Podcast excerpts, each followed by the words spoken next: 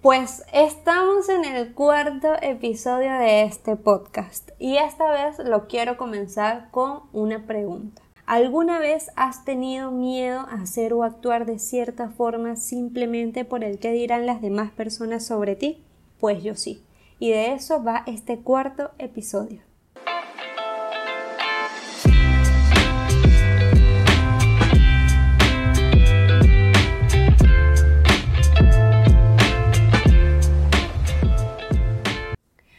Días tuve una conversación muy bonita con mi señora madre, que es una mujer que brilla y que ha brillado toda su vida por simplemente ser ella y por no importarle pero ni un poquito lo que las demás personas digan sobre eso.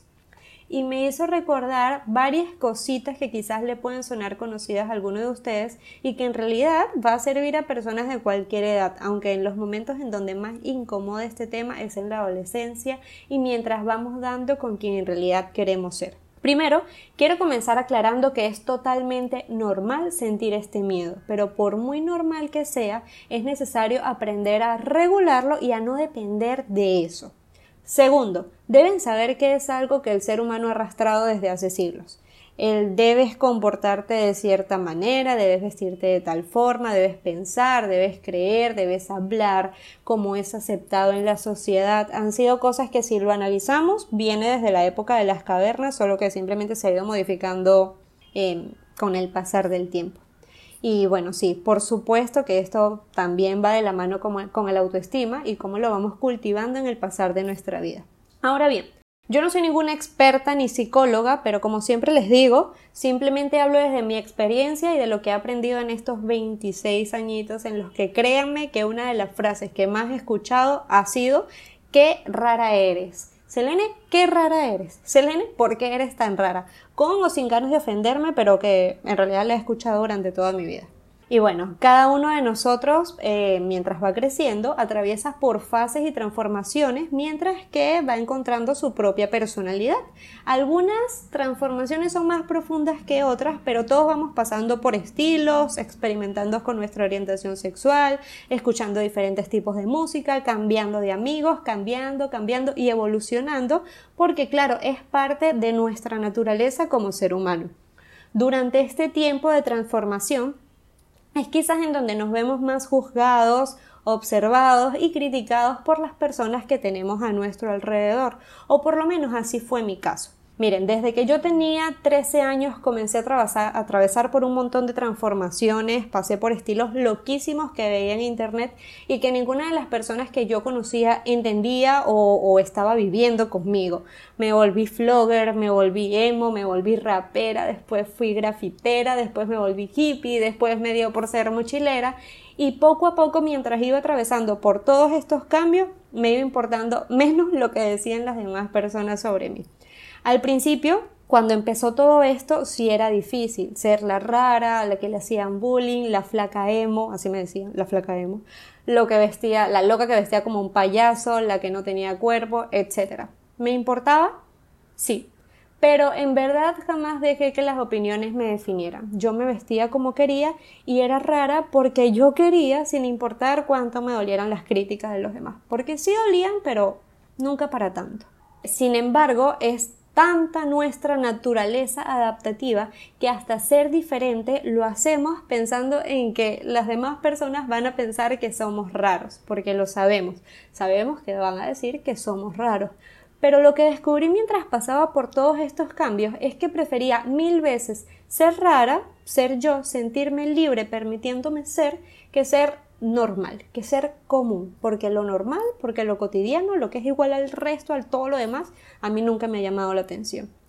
Ahora bien, volviendo al tema de mi madre, eh, estoy completamente segura de que es algo que aprendí sobre ella. Ella, mira, ella bailaba, ella se reía, bailaba y baila. En la calle si escuchaba música y si le daban ganas de, de bailar y se reía de una manera única, escandalosa y con el alma, y siempre le he escuchado decir que ella es hermosa tal cual es, esté despeinada, esté sin maquillaje, esté más gorda, esté más flaca, esté como esté, ella es hermosa y que los demás pueden pensar lo que quieran pensar. Cuando estaba más pequeña, debo admitir que a mí me costaba muchísimo aceptar que ella fuese así tan libre y sin tan ataduras, porque en ese momento, claro, me importaba lo que los demás fuesen a decir. Me avergonzaba porque sentía que hacía el ridículo en la calle cuando en realidad ella simplemente estaba siendo feliz. Y después de tanto tiempo pasando los años, al verme a mí, me veo haciendo lo mismo. Y solamente así fue que entendí que ser libre de sentirnos felices es la manera más increíble de vivir tus días. Ser libre siendo tú te libera ya de un montón de, del montón de, tropiezos que van a venir naturalmente con el pasar del día a día. Así que bueno, para terminar y, saliendo un poquito de la anécdota, les quiero dejar unos consejos que resuman todo lo que he dicho y que pueden seguir si es que sienten que los necesitan en algún momento. Lo primero es aceptar nuestro sentido adaptativo. Entender que es normal querer ser parte de algo, es normal querer ser aceptado, pero debemos aprender a ver esa línea que siempre separa todo. Siempre hay una línea, una línea imaginaria que separa una cosa de la otra. Y en este caso es separar el querer pertenecer del privarnos de ser nosotros mismos para querer pertenecer. Si tienes que cambiar, si tienes que ser infeliz para ser aceptado, entonces amigo, ese no es tu lugar. Y si no te aceptan así tal cual tú eres, entonces simplemente debes moverte y allá esas personas que se van a perder de tener el privilegio de estar con alguien como tú. Lo segundo es aprender a aceptarte. Y yo sé, suena bien fácil, pero quizás es una de las cosas más difíciles porque qué miedo da aceptarnos a nosotros mismos. Abrazar nuestras cualidades y nuestros defectos es todo un reto. Aceptar que no pesamos igual que las demás personas, aceptar que van a hablar, que van a hablar de nosotros, pero, pero que así somos nosotros. Aceptar que no, sentemos, que no sentimos igual que el resto de las demás personas y que nuestra forma es así. Y así somos, nos acepten o no nos acepten. Ese es el segundo paso que debemos dar si, si queremos liberarnos de esto. Lo tercero es entender que como dicen por ahí, no somos monedita de oro para caerle bien a todo el mundo. O sea, de una vez se los digo, no somos monedita de oro, no somos millones de dólares que a cualquier persona le va a caer bien. De hecho, he escuchado sobre unas estadísticas que señalan que hagamos lo que hagamos, el 20% de la población lo va a ver como algo mal. Al 20% de la población no le va a gustar que hagas eso que tú quieres hacer. Así que debemos cambiar el chip de querer agradarle a todo el mundo porque siempre va a haber alguien que juzgue, alguien que señale, alguien que se burle y alguien que dé su opinión con o sin mala intención, aun cuando ni siquiera se la han pedido.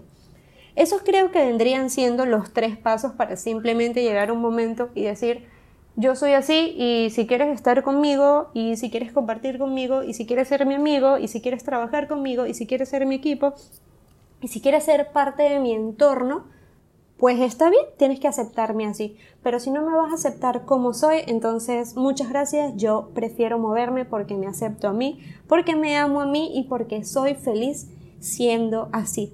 Así que señores, damas y caballeros, abrácense, acepten quién son, acepten cómo son, que la vida es solo una y qué flojera da vivirla fingiendo ser quienes no somos simplemente por querer ser aceptados. Qué flojera da vivir la vida como si estuviésemos en una obra de teatro interpretando el papel de alguien más.